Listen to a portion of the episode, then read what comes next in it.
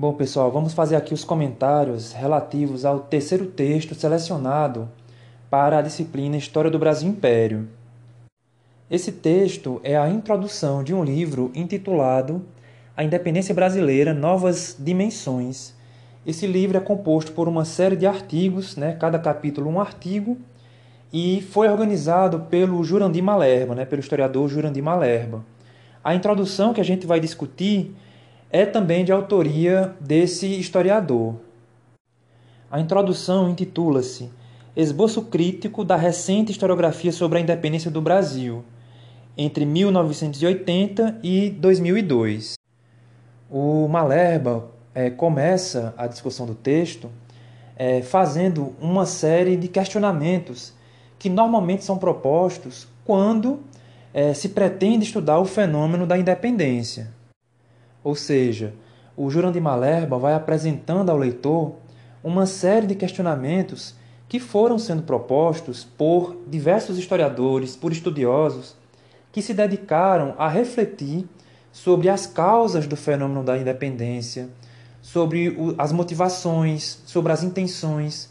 Ou seja, é, cada questionamento tentava oferecer uma resposta sobre o porquê é, desse fenômeno ter acontecido.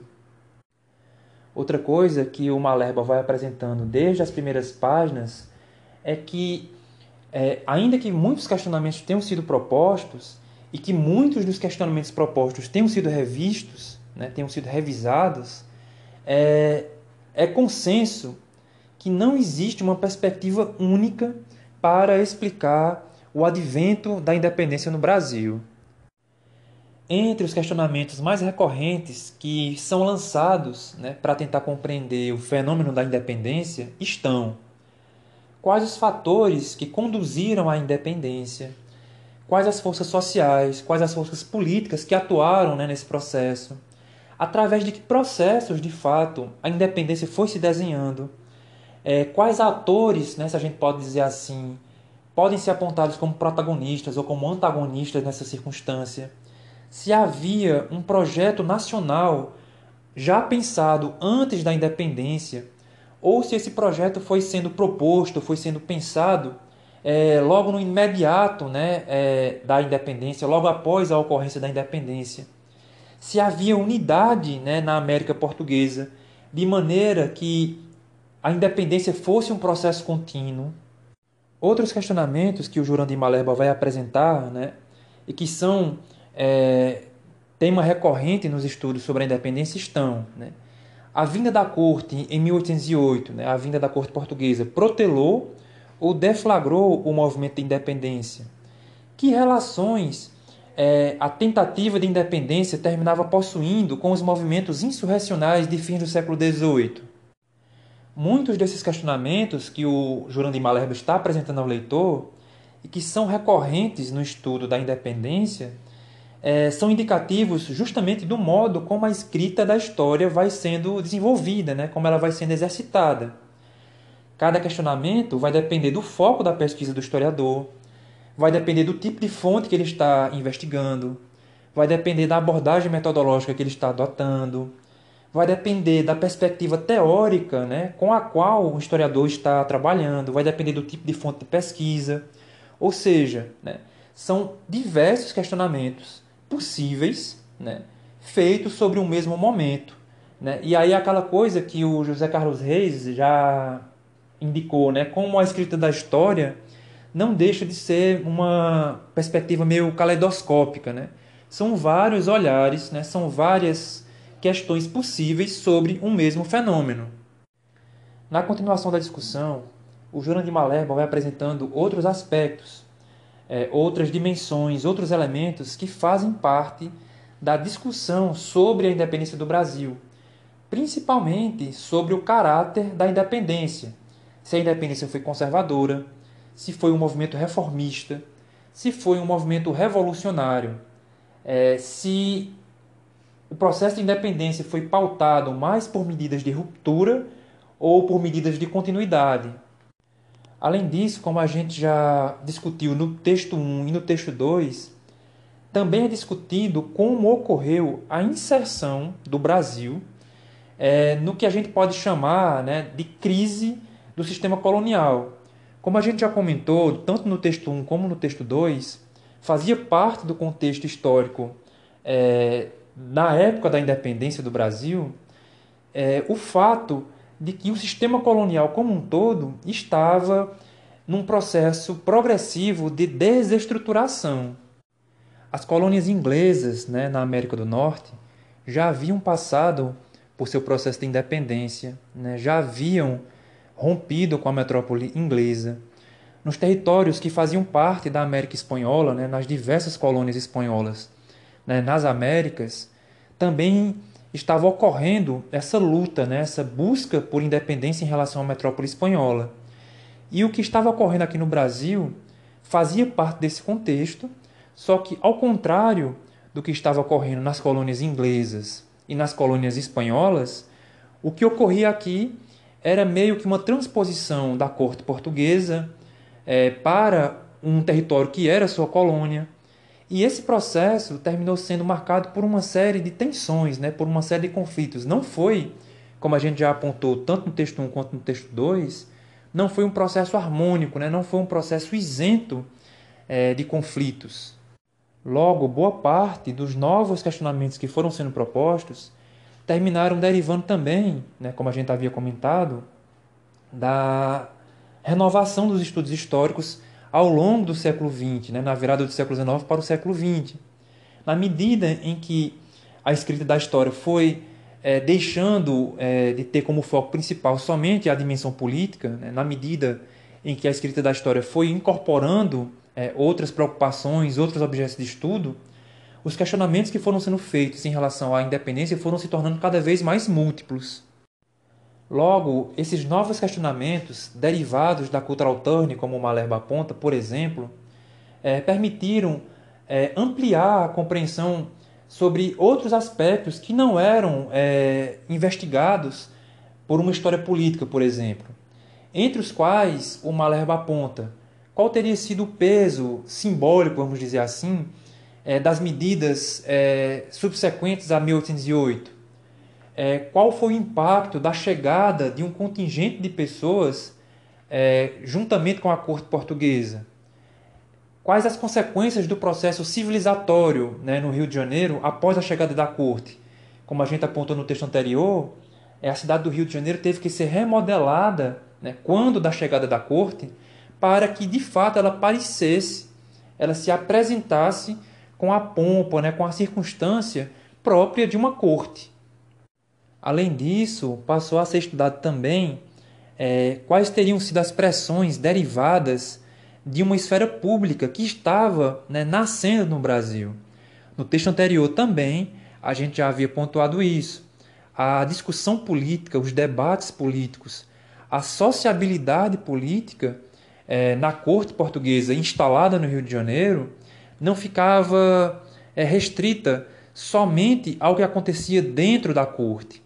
Cada vez mais, e isso era um sinal dos tempos, né, era um indicativo da época, foi sendo discutido é, temas políticos fora da corte, que diz respeito justamente ao surgimento dessa esfera pública. Né? Começou a circular panfletos, começaram a circular diversos jornais e diversos periódicos, cada um destes é, apresentando uma perspectiva política, uma tendência política distinta. Ou seja, a discussão política não estava monopolizada somente na corte e nos seus agentes e nos seus sujeitos. Tornou-se é, possível compreender melhor também o papel dos movimentos insurrecionais, ali naquele período regencial, que terminaram conduzindo à abdicação de Dom Pedro I em 1831. Né? Quais eram as ideias que circulavam, né, que estavam sendo é, alimentadas, né, projetadas por esses movimentos insurrecionais e como é que isso teria é, influenciado de alguma forma a abdicação de Dom Pedro I. Por fim, que é uma discussão que o Malherba vai apresentar daqui a pouco, né, que a gente comenta daqui a pouco, passou-se a discutir né, na consolidação da independência como seria feita a formação da nação. E essa é uma discussão que vai é, exigir um pouco mais de energia, mas A ideia fundamental que passou a ser compreendida a partir desses questionamentos é, derivados da virada cultural é, passou-se a discutir quais eram as distinções entre a independência, né, a consolidação da independência e a formação da nação brasileira.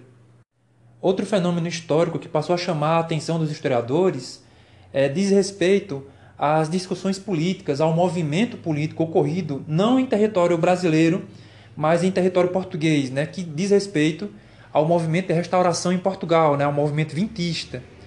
É, como é que esse movimento no além-mar, né, em Portugal, terminou influenciando é, as circunstâncias, os acontecimentos aqui vivenciados.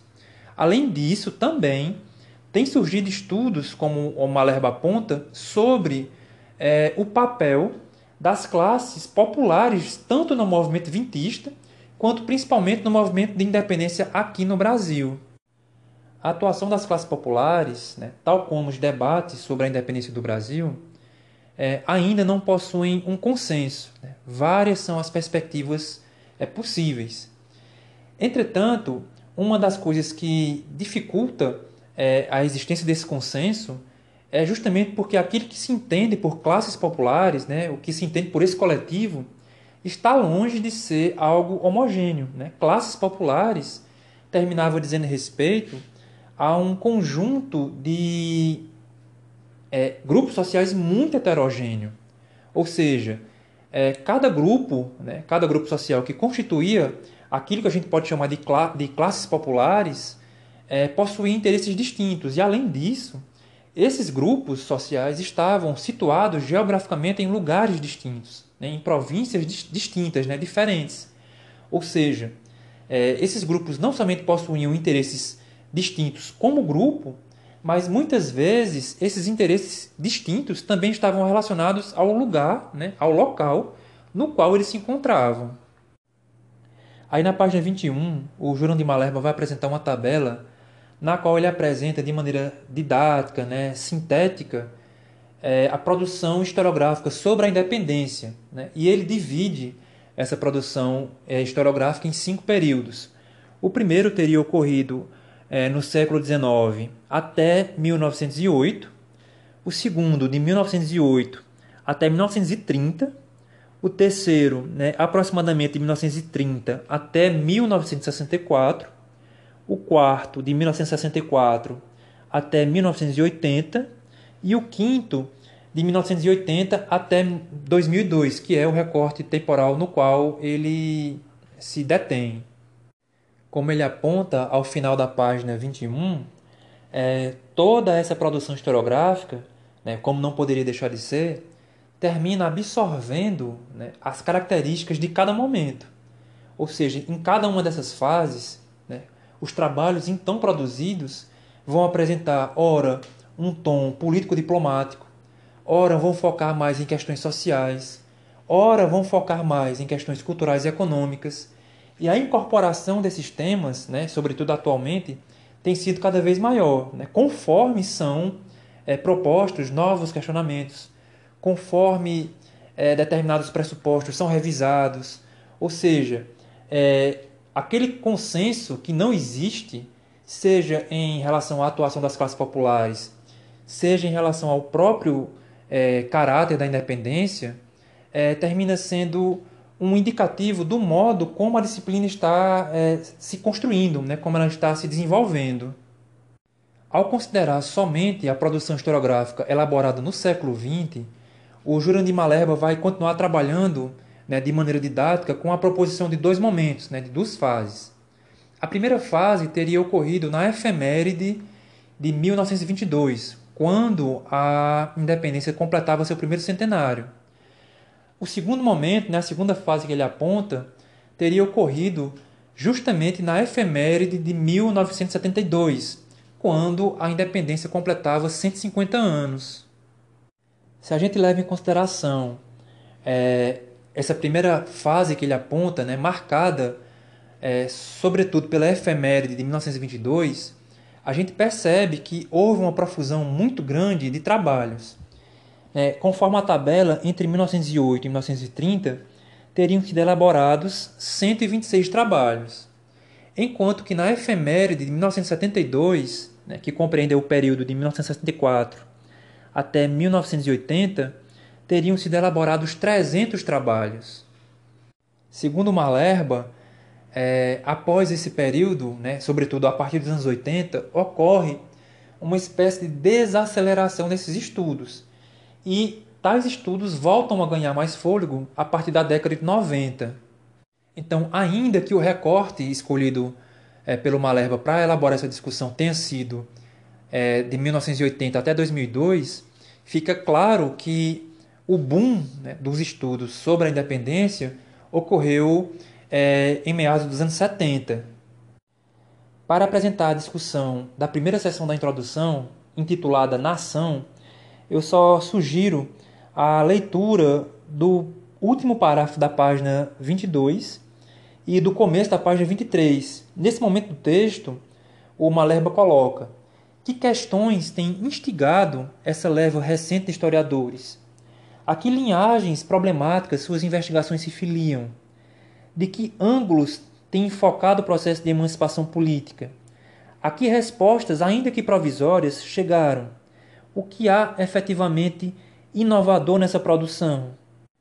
Outra questão que ele apresenta como fio condutor de sua investigação, né, da discussão que ele está propondo, é tentar entender é, e rastrear quais eram os tópicos mais pesquisados e mais debatidos.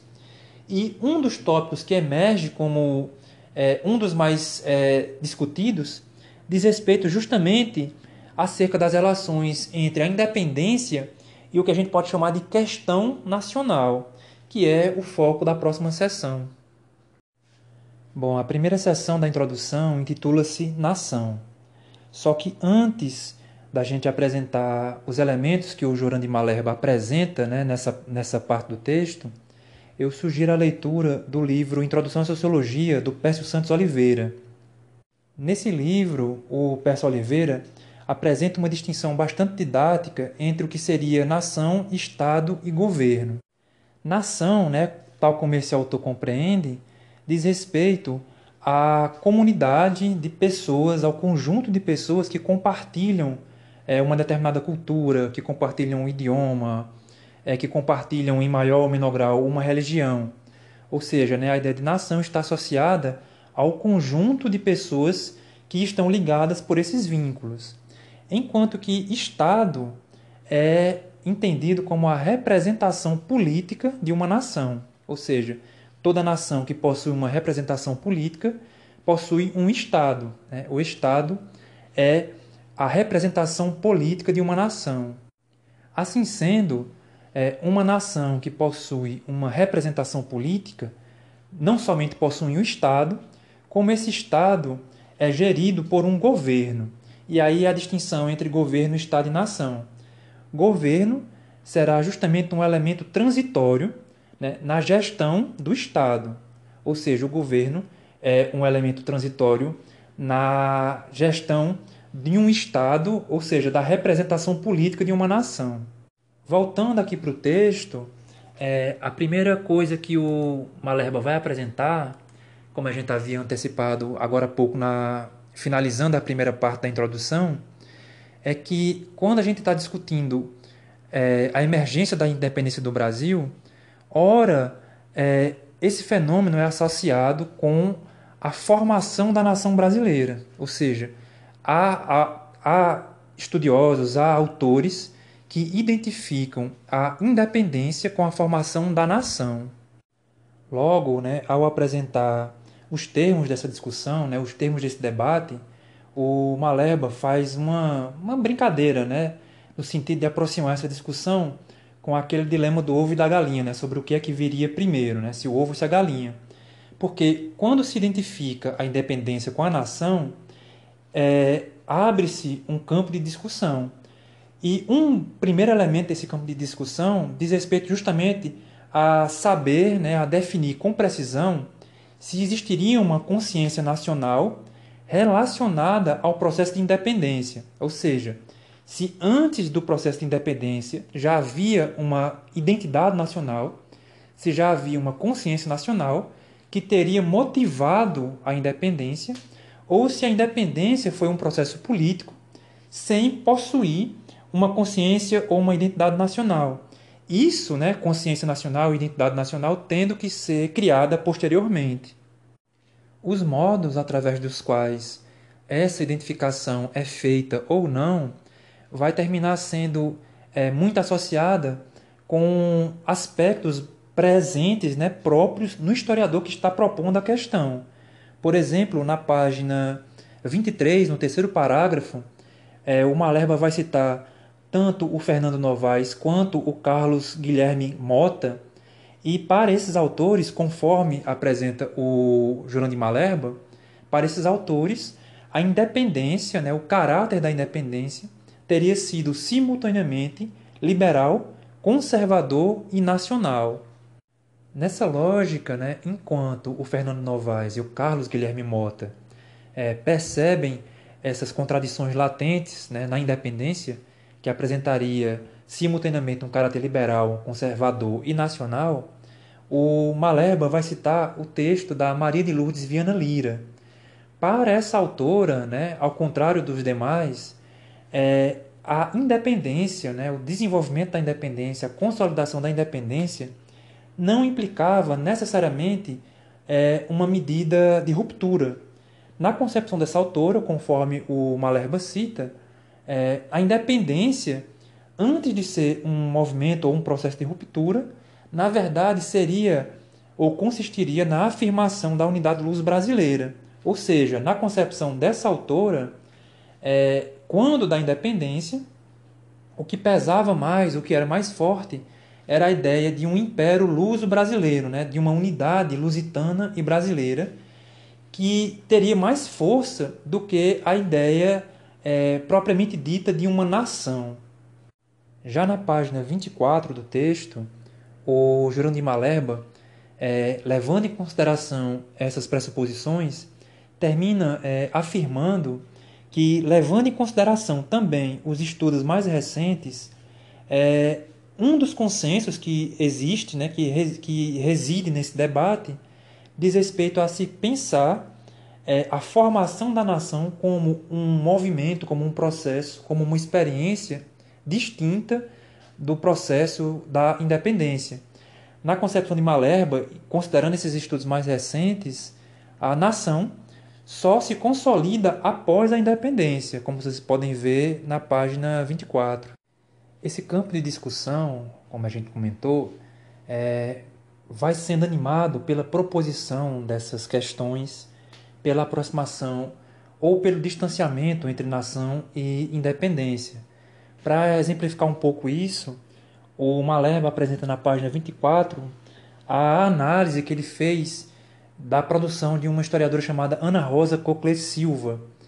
É, de acordo com Ana Rosa Silva, é, num primeiro momento, né, precisamente na dissertação de mestrado dela, quando ela se dedica à questão nacional e à questão da independência, o Maleba é, identificou na pesquisa que ela elaborou uma certa dubiedade, né, do que como, conforme ele próprio define, na compreensão é, conceitual e na distinção entre construção do Estado e formação da nação.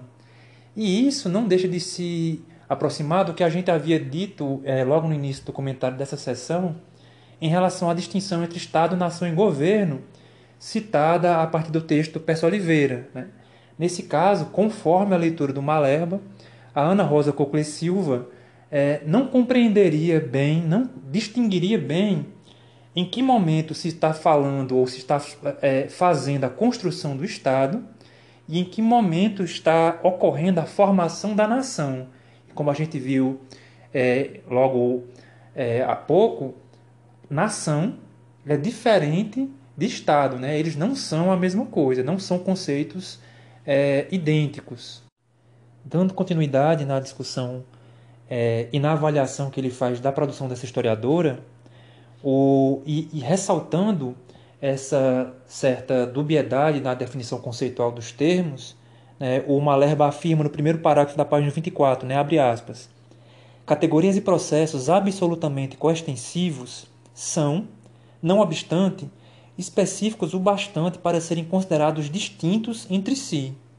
Isso significa que, ainda que a construção do Estado e a formação da nação sejam fenômenos coextensivos, eles são específicos o bastante para não serem considerados, para não serem tomados como a mesma coisa.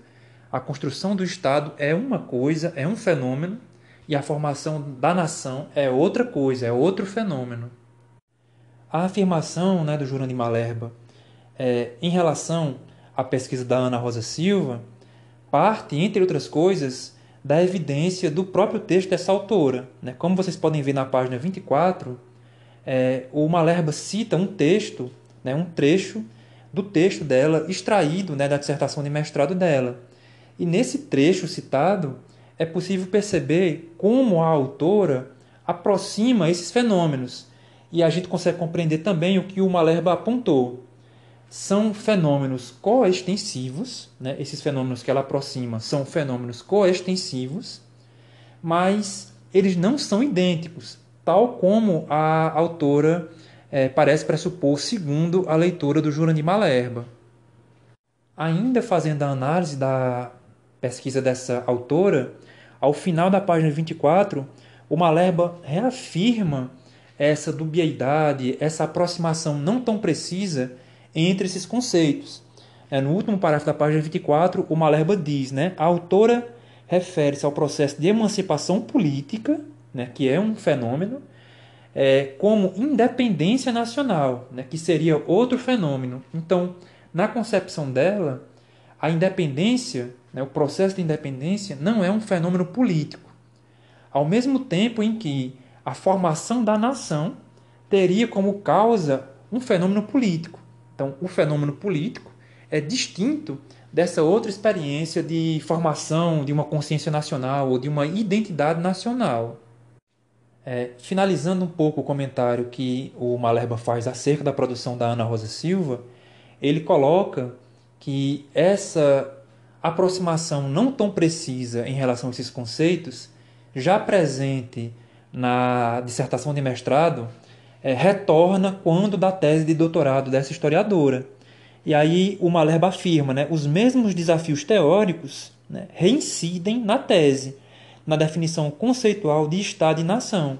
Ou seja, aquela aproximação de duas é, circunstâncias, né, de dois conceitos distintos, é, permanece.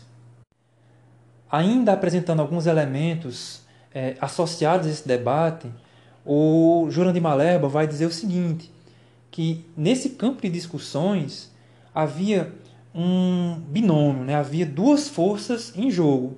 De um lado, os grupos que já habitavam o território brasileiro, e de outro lado, os representantes da monarquia portuguesa, os representantes, os representantes da coroa portuguesa. Tanto num caso como no outro, é, o interesse, o objetivo, não era necessariamente ou a construção do Estado ou a formação da nação.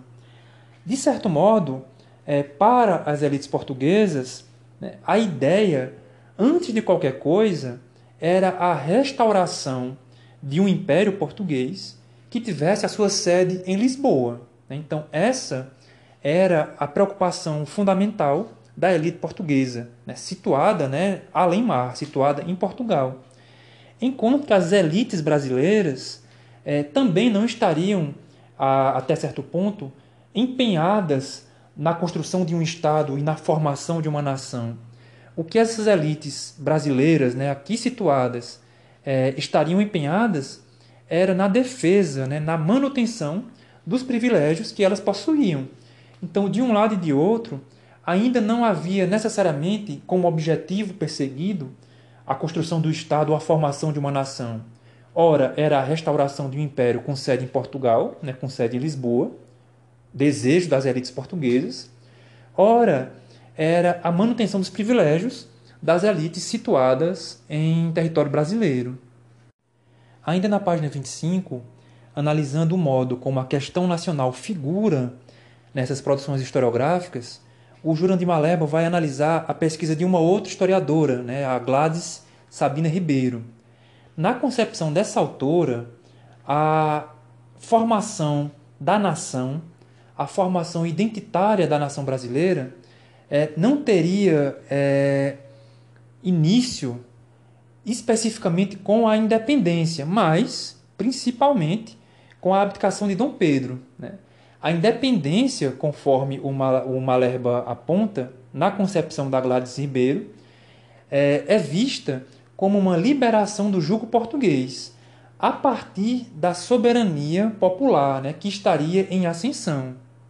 Uma coisa que o Malerba vai contestar em relação às proposições feitas pela Gladys Ribeiro é essa associação entre independência, entre formação identitária da nação, como sendo manifestação de uma ascensão da soberania popular. Né? O Malerba vai contestar isso, como vocês podem ver ao final da página 25, porque considerando a Constituição de 1824, a soberania não era um atributo do povo. Né? A soberania era um atributo do imperador, né? era uma qualidade dele, era um, um, um imperativo que ele possuía. Né? A soberania era um atributo imperial. Ainda que nacional e popular é, não sejam necessariamente conceitos é, fundamentalmente excludentes. A soberania, né, que é o ponto que o Malerba contesta, não seria um atributo do povo, né, e sim do imperador, porque o fato do imperador estar onde estava não era decorrência da vontade popular, né, da soberania popular. Ele estava onde ele estava porque era um atributo dele. Né? Então, Nesse sentido, o imperador estava acima da lei. Né? Nesse sentido, ele se encontrava acima da própria ideia de soberania popular, na medida em que não foi essa soberania popular que colocou ele lá. Na leitura feita pelo Malerba em relação às pressuposições é, elaboradas pela Gladys Ribeiro, quando se aproxima da discussão dessa questão da construção do Estado e da formação da nação, dada a complexidade dessa, dessa discussão, é, ele aponta que a autora não incorre no mesmo equívoco, se a gente pode dizer assim, da Ana Rosa Silva, né, no sentido de aproximar fenômenos coextensivos. Quando a questão nacional é, vai ser discutida no texto da Gladys Ribeiro, de acordo com a leitura do Malerba, uma coisa que ele aponta é que ela necessariamente não é, incorreria, vamos dizer assim, no mesmo equívoco que a Ana Rosa Silva teria cometido. Né? No caso, a Ana Rosa Silva, como a gente comentou, é, teria aproximado demasiadamente fenômenos coextensivos que não são idênticos, ou seja, ela, ela aproximou a construção do Estado da formação da nação. Quando essa discussão se torna um imperativo no texto da Gladys Ribeiro, é, o Malerba afirma né, que ela, para tentar escapar um pouco da complexidade dessa discussão, termina é, reificando estados, né, fenômenos ou sentimentos. Vocês podem ver essa afirmação do Malerba na página 26. Dessa forma, é, a crítica que o Malerba faz, né, a ideia que ele está contestando, é que, ainda que a complexidade desse debate se imponha, não adianta tentar escapar dele é, atribuindo a fenômenos, a estados ou a sentimentos é, uma inicial maiúscula, né? a liberdade, a causa nacional. Ao contrário disso, o que é preciso né, para enfrentar esse debate é investir no potencial heurístico, ou seja, tentar compreender os fenômenos sem essas aproximações é, mais apressadas sem essa tentativa de reificar fenômenos que não precisam passar por esse processo. Como exemplo disso, o Malerba vai citar na página 26, logo no primeiro parágrafo da página 26, a postura, né, a, o, o pressuposto do Sérgio Buarque de Holanda e novamente da Maria de Lourdes Lira. Ambos né, vão partir do princípio, analisando os fenômenos como se deve, né, sem aproximações ou sem reificações, que a ideia de uma liberdade, a causa da liberdade se tornou a causa nacional, né? tanto o Sérgio Buarque de Holanda quanto a Maria de Lourdes Lira consideram que, na verdade, isso não estava necessariamente em questão, né? isso não estava necessariamente em causa. O que estava em causa, é, de maneira geral, e antes dessas questões serem postuladas, era a ideia de um império dual. Né?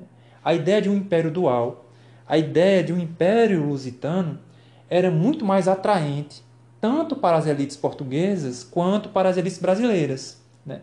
O que se colocava como ponto de debate nesse momento não era como construir o Estado, como formar a nação. O que estava sendo colocado em debate de maneira precisa era em que ponto o equilíbrio se daria entre as elites portuguesas e entre as elites brasileiras. Aproximando-se um pouco dessas conclusões que o Sérgio Buarque de Holanda e que a Maria de Lourdes Lira é, apresentaram, o Jurandir Malerba vai indicar um outro autor, né, o Richard Graham. Esse autor é, teria concluído, né, a partir de análises historiográficas, né, enfim, que não se pode afirmar que antes da independência, né, antes da construção de um Estado independente, havia uma nação né, em território brasileiro. O que havia era um território brasileiro, mas não existia uma identidade nacional, não existia uma consciência nacional. É somente com o advento da independência, é somente com a construção de um Estado independente que haveria né, a preocupação, e aí de fato, em construir uma consciência nacional e uma identidade nacional. Ainda que, tal como Richard Graham é, afirma, essa, essas experiências não sejam lineares. Não é necessariamente uma relação de causa e efeito. Em suma, é, próximo de encerrar essa presente sessão, o Jurandir Maleba vai fazer questão, né, vai reforçar o ponto de que é imperativo distinguir processo de independência e formação nacional. Né? São duas situações distintas, né? são dois fenômenos distintos. Além disso, o Malerba vai considerar que a maioria dos historiadores, até Sérgio Buarque de Holanda, vão considerar a independência como o fim do ciclo colonial. A partir desse momento, né, a partir da independência, outros marcos vão se impor, né, outros marcos né, vão aparecer, né, a abdicação, né, enfim. Ainda conforme Malerba, né, a, a ideia é que Sérgio Buarque de Holanda, a Maria Odila Dias, o José Murilo de Carvalho né, vão considerar a independência como a tentativa de uma construção do Estado, né, um fenômeno de construção do Estado, só que esse Estado não vai ser construído e essa construção não se encerra em 1822. Né? Inclusive, como cita o Jurandir Malerba, na perspectiva da Maria Odila Dias, a construção né, do Estado independente, ou seja, a consolidação da independência, vai se estender até 1848. As especificidades que vão marcar todo esse fenômeno, não somente até o advento da independência em 1822, como os momentos subsequentes, né, imediatamente posteriores, é, serão marcados por uma série de tensões Ainda citando o Maleba, ele vai trazer mais dois autores para o debate, né? o Istvan Jankso e o João Paulo Pimenta. Ambos os autores, por exemplo, vão participar e vão contribuir nesse debate analisando os discursos da época e tentando compreender como nesses discursos a ideia de pátria, de país e de nação terminavam figurando. Por exemplo, é, a ideia de pátria está muito associada, né, está muito associada ao lugar de origem, ao local de origem, né? o que se aproxima um pouco da, da ideia de territorialidade, né, de território. Né? Enquanto que a ideia de país, né, nesses discursos, vai fazer alusão, é, em muitos casos, à ideia de unidade territorial, não somente ao lugar de origem, mas a esse lugar de origem é, unido, né, associado a outros lugares, ou seja, país é o conjunto desse território, né? a unidade desse território.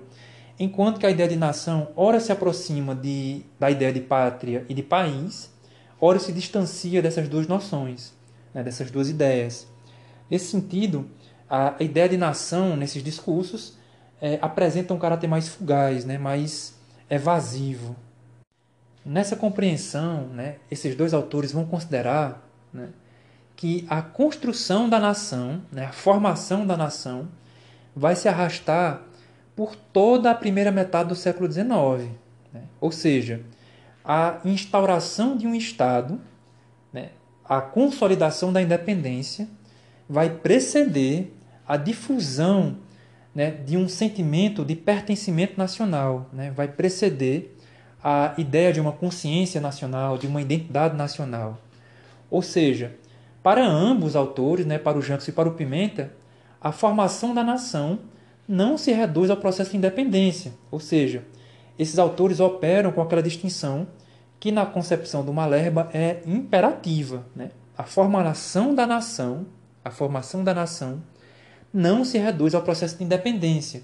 E esse processo de independência também não vai se reduzir ao imediato de seu advento. Na avaliação desses dois autores, né, teria sido, por obra da historiografia imperial, é, o surgimento da ideia de que a independência seria um aumento de gênese não somente do Estado, mas da nação. Né? É, essa associação forçada, né, é, formulada pela historiografia imperial, termina atribuindo tanto ao Estado quanto à nação um caráter idealizado que não condiz com a experiência, né? não condiz com as evidências que esses historiadores analisaram.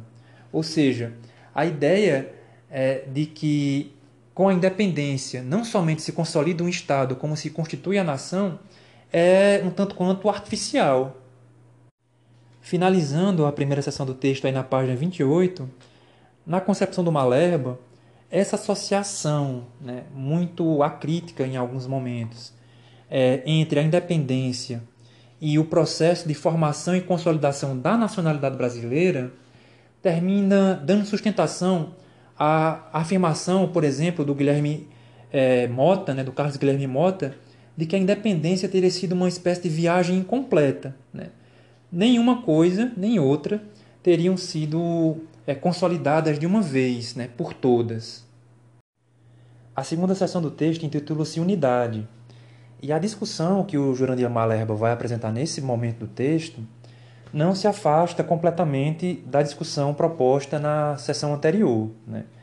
Na sessão anterior, os temas que estavam mais em discussão eram as relações entre a construção do Estado e a formação da nação. Como a gente apontou, a partir da discussão que ele elaborou, é, alguns autores terminaram aproximando esses dois fenômenos, ou seja, a independência, que é um processo de emancipação política que vai numa direção da construção de um Estado, né, enquanto representação de uma nação, enfim, é, é vista como um processo de formação nacional. Né? Então, é, na concepção do Malerba, há um certo equívoco nesse sentido. Né?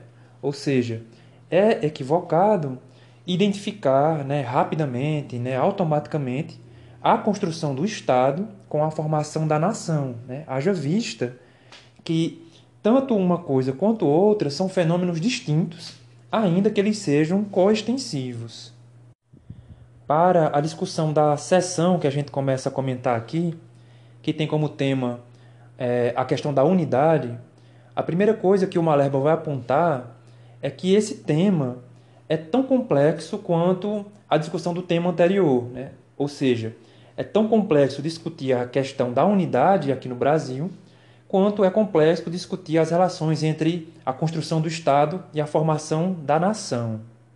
Uma primeira chave de leitura que o Malerba vai apresentar para que a gente compreenda um pouco a discussão acerca do tema da unidade é a relação entre unitarismo e separatismo.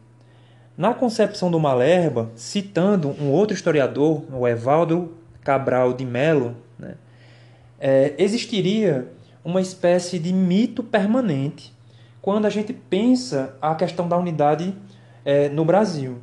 E unidade, aqui no caso, diz respeito não somente à questão da unidade territorial, né? ou seja, de um conjunto de territórios que são vistos como é, homogêneos, como unidos, como também diz respeito à questão da unidade no sentido político, ou seja, é a questão de uma dimensão política que se apresenta como o vínculo é, presente entre esses territórios. Nesse sentido, é, seguindo o que o Evaldo Cabral de Mello é, afirma em relação à existência desse mito permanente, o que isso significa é que, no processo de construção do Estado, né, no caso do Estado imperial, né, após a independência, foi sendo criada uma historiografia oficial do Império, que ele define aí na página 28, logo no início da, da sessão, como historiografia saquarema da independência, fazendo alusão, no caso, ao termo que era utilizado para definir os conservadores na época do Império. Né? Os conservadores eram chamados de saquarema. Nesse caso, é, conforme essa historiografia oficial foi sendo elaborada, foi sendo criado isso que o Evaldo Cabral vai chamar de mito permanente. Ou seja, a ideia de que aqueles que estavam empenhados na construção do Estado é, imperial eram os fundadores e eram os defensores da nação. Como a gente já tinha colocado, né, é, é muito comum associar o fenômeno da independência como se fosse o fenômeno da formação da nação. Como vocês podem ver aí na citação da página 28 e que vai até a página 29, é, para o Evaldo Cabral de Melo, essa historiografia oficial, essa historiografia imperial, vai atribuir às províncias do Sul, né, ao Rio, São Paulo e Minas, essa noção de que eles eram os construtores da nação e os defensores da nação. Enquanto que é, Recife, né, enquanto que Pernambuco, era visto sempre é, sob uma suspeita constante, enquanto que Rio, São Paulo e Minas eram os construtores do Estado, que nessa concepção da historiografia oficial era identificado a construção da nação? Enquanto Rio, São Paulo e Minas eram os defensores da unidade, não somente territorial, como da unidade política, os pernambucanos, né? Recife, era o separatista em potencial. Né? E aí na página 29, logo no primeiro, no primeiro parágrafo, o Malerba ressalta isso. A historiografia oficial, né, a historiografia imperial, vai endossar essa acusação constante. Então esse mito é, é pensado pelo, pelo Evaldo Cabral justamente nesse sentido. É, Reforça-se a parte dessa historiografia oficial a ideia de que a construção do Estado era a construção, a formação da nação, e ao mesmo tempo é, a defesa da construção desse Estado não somente conduziria à formação da nação brasileira, como também era a defesa da sua unidade no sentido político, assim como no sentido é, territorial, enquanto que os pernambucanos eram a ameaça não somente à construção do Estado, não somente à formação da nação, mas também era uma ameaça à unidade territorial e à unidade política, né? na medida em que o separatismo que eles manifestavam não era somente no sentido territorial, era a apresentação de uma visão de mundo política distinta daquela que o Estado em construção estava promovendo. Conforme o Malerba aponta aí na página 29, ainda nesse primeiro parágrafo, mas também no segundo parágrafo dessa página, essa historiografia oficial, essa historiografia imperial, ao defender esse ponto, né, dá razão ao Evaldo Cabral no sentido de definir esse, essa construção teórica, essa construção narrativa, né, essa construção historiográfica como um mito. Isto porque, como vocês vão ver no final do primeiro parágrafo da página 29, né, segundo o Malerba, é, não poderia ter havido separatismo, né, conforme o, o argumento do Evaldo Cabral, em 1817 e em 1824, já que inexistia constituída uma nação brasileira nesse momento. Ou seja, isso denota justamente é, a complexidade do debate.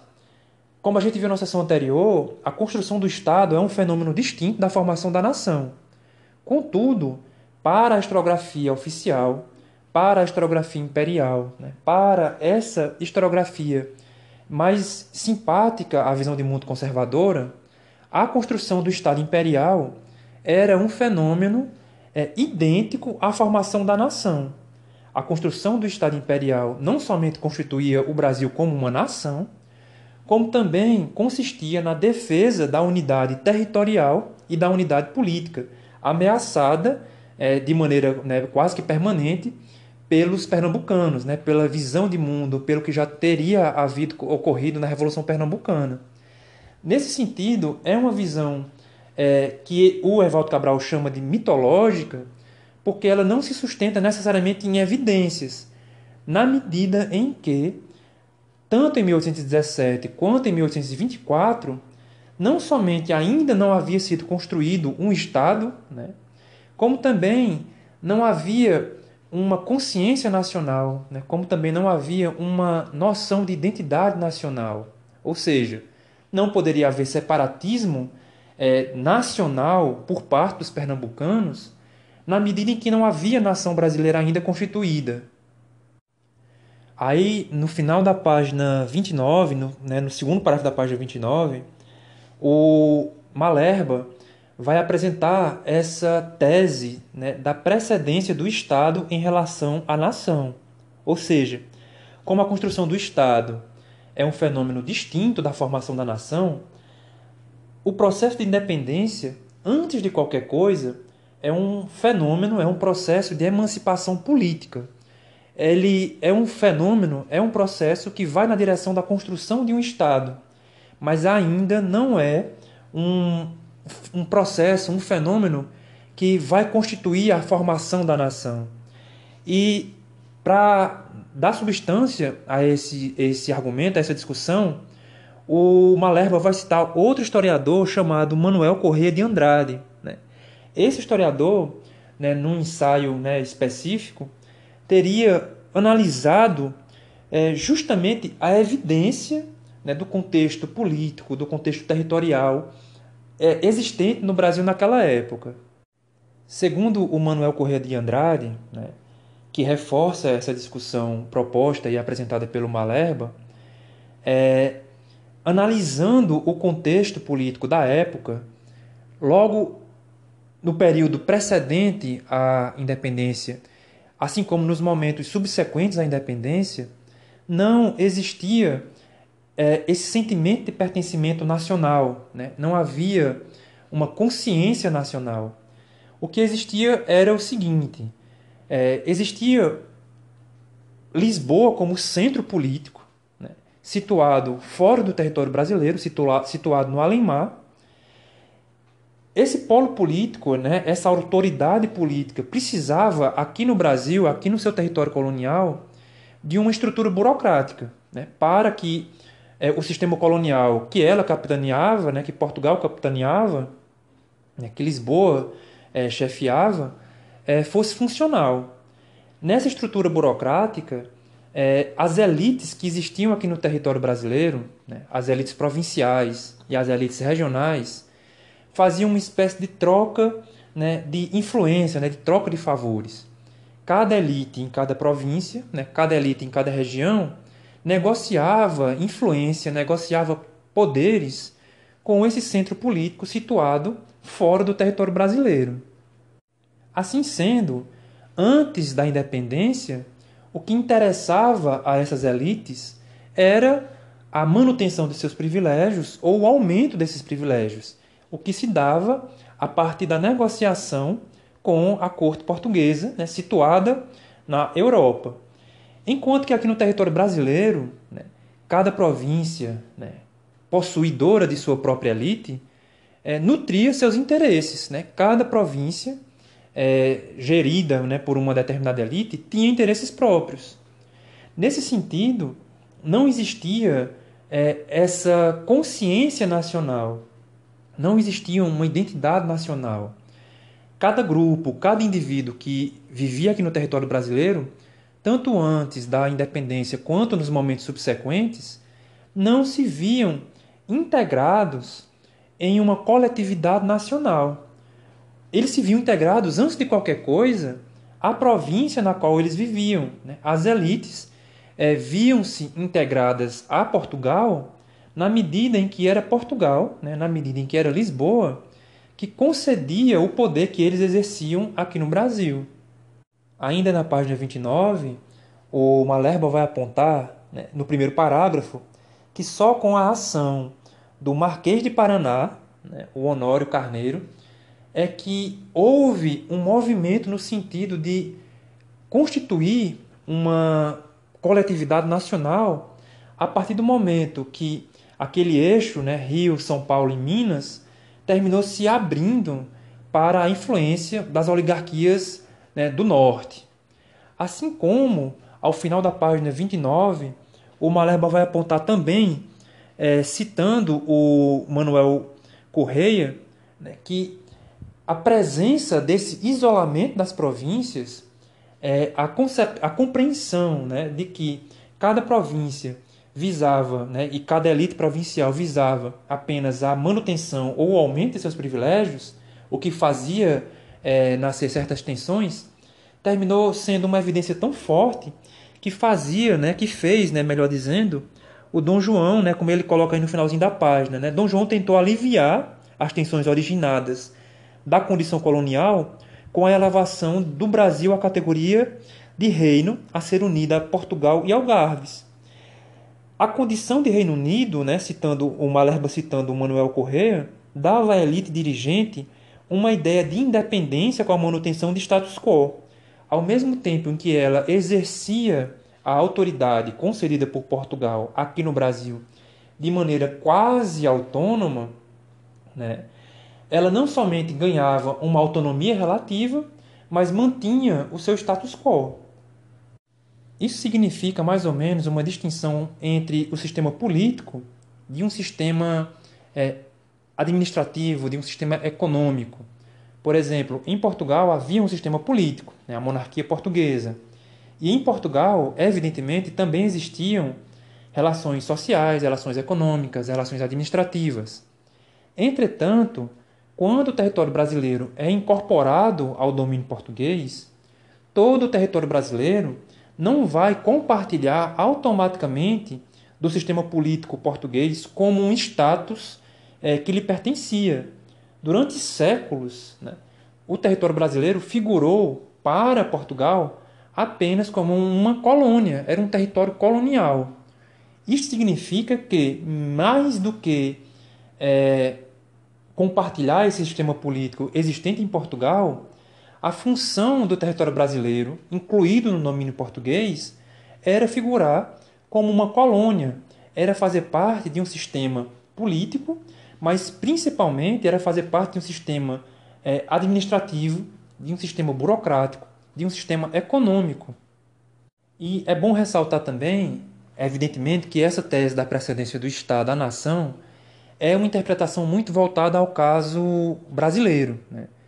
Se vocês tiverem curiosidade, é interessante dar uma olhada no livro do Karnal sobre a história dos Estados Unidos, né? o modo como o Leandro Carnal compreende é, o processo de independência né, nas três colônias inglesas na América, assim como é interessante também dar uma lida no livro da Maria Lígia Prado sobre a formação das nações latino-americanas. Né? São processos, como a gente já comentou no texto 1 e, se não me engano, no texto 2, que fazem parte de um mesmo contexto, mas que apresentam, evidentemente, características distintas. Então, essa tese da precedência do Estado em relação à formação da nação é uma tese é, utilizada para que a gente compreenda o nosso contexto. Né? No contexto né, da independência americana, como no contexto da independência das nações latino-americanas, né, os fenômenos são outros. Né, e aí a leitura desses textos pode ser uma introdução interessante.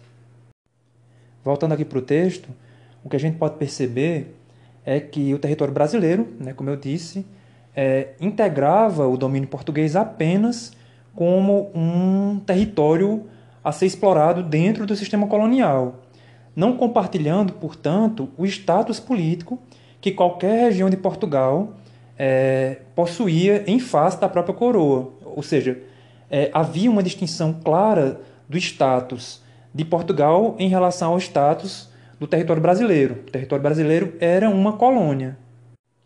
Voltando aqui para o texto, o que o Malerba aponta é que a unidade né, que existia no território brasileiro enquanto ele era colônia e a ideia de unidade que passou a figurar logo após o advento da, da independência não era estabelecido, não era mantido, não era pensado como uma identidade nacional, a partir de uma consciência nacional. A unidade era dada única e exclusivamente como uma extensão do aparato burocrático do Estado. Né? Só existia unidade no território brasileiro na medida em que esse território brasileiro foi inserido, né, foi incorporado por Portugal como um domínio colonial.